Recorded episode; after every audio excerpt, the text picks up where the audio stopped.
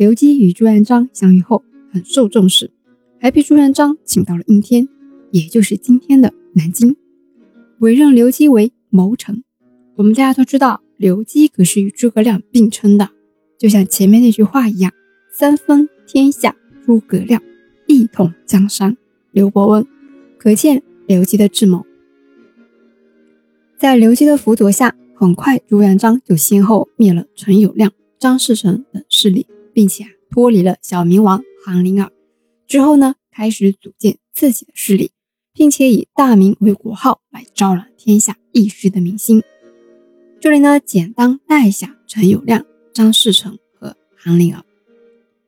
陈友谅，一三二零年出生，一三六三年十月三日离世，绵阳人，也就是今天的湖北仙桃，是元朝末年的群雄之一，也是农民起义的领袖。陈汉的开国皇帝，先后杀了赵普胜、徐寿辉，但是啊，他自立为帝后，很多人不服他，于是呢，就纷纷脱离了，这啊，就导致了兵力日渐的衰退了。之后呢，在鄱阳湖兵败朱元璋，中箭而死。张士诚，一三二一年八月二十三日出生，一三六七年十月九日离世，泰州百居场人，也就是今天的江苏东台人。是元朝明末江浙地区的割据势力。一三五四年正月，在高邮称成王，立国号大周，年号天佑。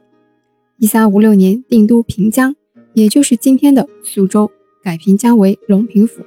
一三六三年九月称吴王，并且啊停了供给给元朝廷的漕粮。之后呢，同样是兵败朱元璋，于啊一三六七年的九月被俘至应天。也就是今天的江苏南京，自缢而死，终年四十七岁。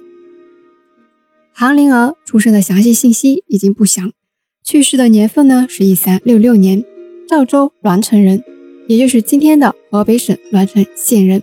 他呢是元末农民起义领袖韩山童的儿子。一三五五年，韩林儿被刘福通等人迎至亳州，也就是今天的安徽亳州，立为帝，称小明王，国号大宋。年号龙凤，一三六三年，因受到张士诚部将吕征的围攻，被朱元璋救到了滁州，也就是今天的安徽滁州。朱元璋呢，救是救了，但是啊，把韩林儿身边伴随其左右随侍的人全给撤换了。三年后，也就是一三六六年，韩林儿被朱元璋的部将廖永忠溺死于瓜州的江中。瓜州啊，有三点水的这个州。也就是今天的江苏扬州杭江区，把这些人啊稍微带一下，我们就可以知道朱元璋灭掉的是什么样的一个势力，刘基的策划方向是怎样的。在灭了各个地方的势力后，主仆二人开始了更大的方向。这个方向是什么呢？灭亡元朝。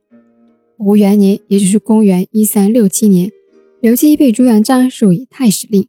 次年，也就是公元一三六八年，朱元璋继皇帝位。定都应天，也就是今天的南京市，国号大明，明王朝正式建立之后啊，授刘基为御史中丞兼太史令。一个放牛娃朱元璋灭掉了强大的元帝国。众所周知，元朝前身是蒙古帝国吗？蒙古帝国是历史上疆域最广的帝国，这个地域啊，广到什么程度呢？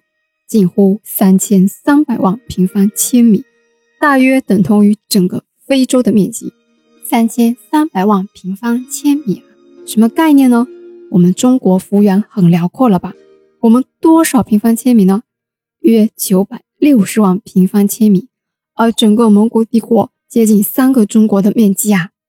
这么一个强大的帝国，就被一只放牛娃出生的队伍和一个谋臣的策划就灭亡了吗？这听起来啊像是一个传奇，更是一个神话。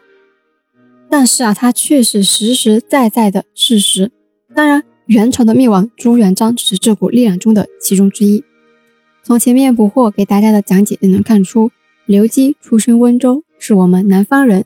朱元璋的根据地所打下的各种势力啊，也都是在南方。而元朝在被朱元璋灭亡前，其实内部呢已经是很风雨飘摇了，处在一个看似统一，实则分裂的状态中。朱元璋抓住良机，于一三六七年十月，命徐达、常遇春率大军二十五万开始北伐。那在中国的历史上啊，到宋朝为止，还没有一个南方的政权能够反攻北方的。结果到了朱元璋这里，啪啪啪打脸。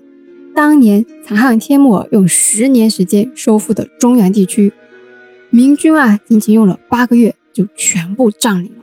之后，一三六八年的八月，明军进逼北京，元顺帝携带家眷逃往蒙古大草原。当然啊，这背后离不开刘基这个谋臣的策划。明朝建立后，刘基又受到了怎样的待遇呢？为民生又做了多少事情呢？不惑下期告诉大家。我们下期见。